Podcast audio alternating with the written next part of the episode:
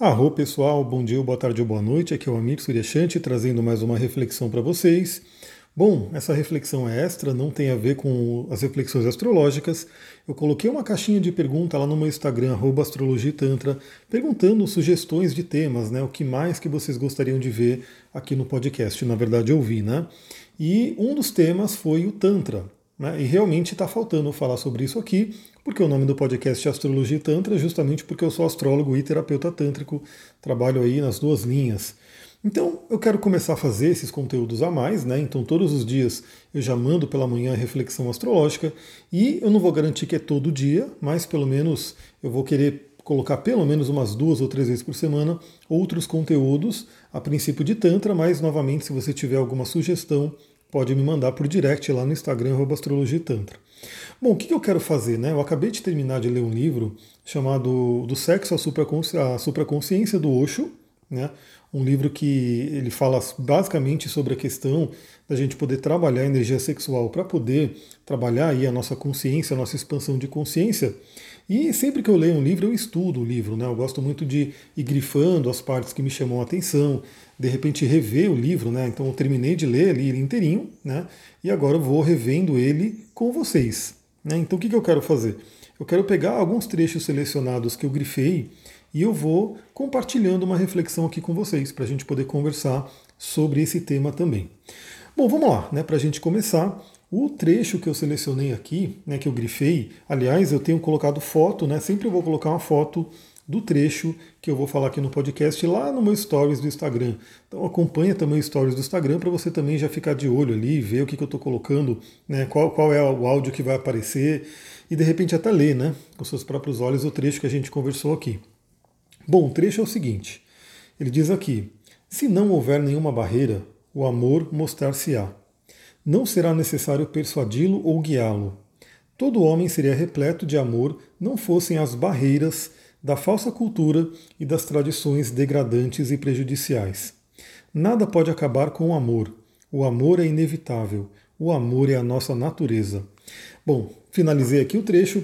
Primeiramente, para quem não leu esse livro ainda, o Osho ele realmente ele ataca bastante né, a questão da religião, da cultura, né, que a gente sabe que, infelizmente, tem muita coisa aí que criou bloqueios mesmo, né, principalmente com relação à sexualidade, né, e aí muitas pessoas hoje têm esses bloqueios por conta disso. E o que, que ele diz nesse trecho aqui, que realmente é uma verdade, né? Nós somos puro amor. Né? A gente tem aí o amor como algo natural para a gente. Mas temos aí, dentro da terapia que eu trabalho, né, a bioenergética, a terapia tântrica, as chamadas couraças, né, que na verdade são realmente bloqueios. Bloqueios psicológicos, bloqueios que se refletem no corpo, né, bloqueios corporais que impedem a gente de se conectar com os outros. Aliás, tem um livro né, que eu sempre recomendo ele, porque no passado eu fiz uma série de lives sobre esse livro, a gente comentando, lendo também vários trechos do livro, que é o livro O Cavaleiro Preso na Armadura, do Robert Fisher, se eu não me engano, o nome do autor. Esse livro é um livro pequenininho, né, um livro bem fácil de ler, você lê muito rapidamente. Ele é contado né, em forma de história e parece né, só uma historinha, tudo, mas eu diria que cada trecho desse livro parece que traz inúmeras reflexões. Não é à toa que eu fiz um monte de lives né, com relação a esse livro. Se eu não me engano, foram cinco ou seis lives para falar sobre o Cavaleiro Preso na Armadura. E a história do Cavaleiro, Cavaleiro Preso na Armadura diz justamente isso: né, que nós, seres humanos, acabamos colocando uma armadura, né, que a princípio parece que nos protege, né, parece que ela é boa para a gente, que a gente vai realmente ter uma proteção ali.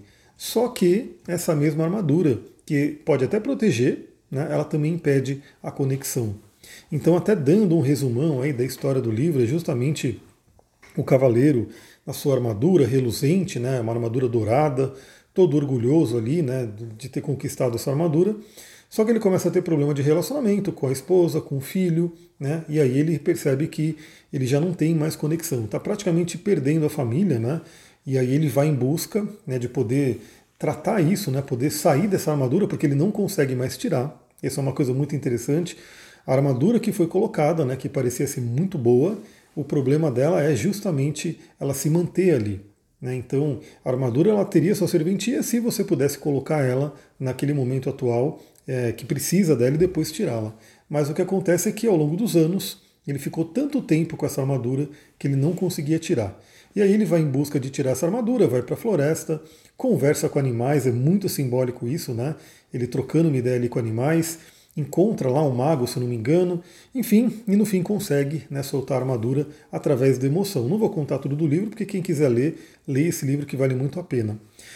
Então aqui, a reflexão que fica para a gente é como é que está o amor na sua vida? Será que você está permitindo que esse amor que existe naturalmente dentro de você flua? Tanto na questão de relacionamento afetivo, né, mas também na questão de família, na questão de outros seres humanos, outros animais, né, a natureza como um todo. Será que você está se permitindo? Será que a energia do amor está fluindo através de você? Ou tem algum bloqueio? E aí a gente vai para a teoria né, do, do Reich e depois o Alexander Lowen, que mapeiam esses bloqueios, essas couraças no nosso próprio corpo. Então, uma forma né, que eu queria também deixar aqui para vocês, aqui nesses áudios, eu vou compartilhar também algumas, alguns conhecimentos da terapia tântrica, de bioenergética, que você pode fazer em casa, inclusive, né, para poder né, é, trabalhar essa energia. Perceba, faça um escaneamento do corpo. Né? Então, se você não medita ainda, eu recomendo muito, medite. Você pode também fazer um, um asana chamado Shavasana, do yoga, que basicamente é a posição do cadáver, né? É um, é um asana que você fala, não, mas você fica só lá deitado mas ele tem ali toda uma, uma força, né, esse asana. Você pode deitar, fazer esse shavasana e ir escaneando cada parte do seu corpo. Do dedinho do pé, vai subindo pelas pernas, vai passando principalmente ali nas coxas, na região né, da sexualidade, vai passando ali na barriga, no plexo solar, na parte do peito, né, no pescoço, nos ombros e, por fim, ali na parte da, da, das mandíbulas, né, da, da boca, dos olhos e vai percebendo como é que você sente a energia fluir em cada parte do seu corpo. Pessoal, eu te garanto que só esse exercício, se você fizer ele né, de uma forma com muita consciência, você vai poder ter alguns insights. Né? Será que alguma parte do seu corpo está mais travada? Você sente ela sem energia?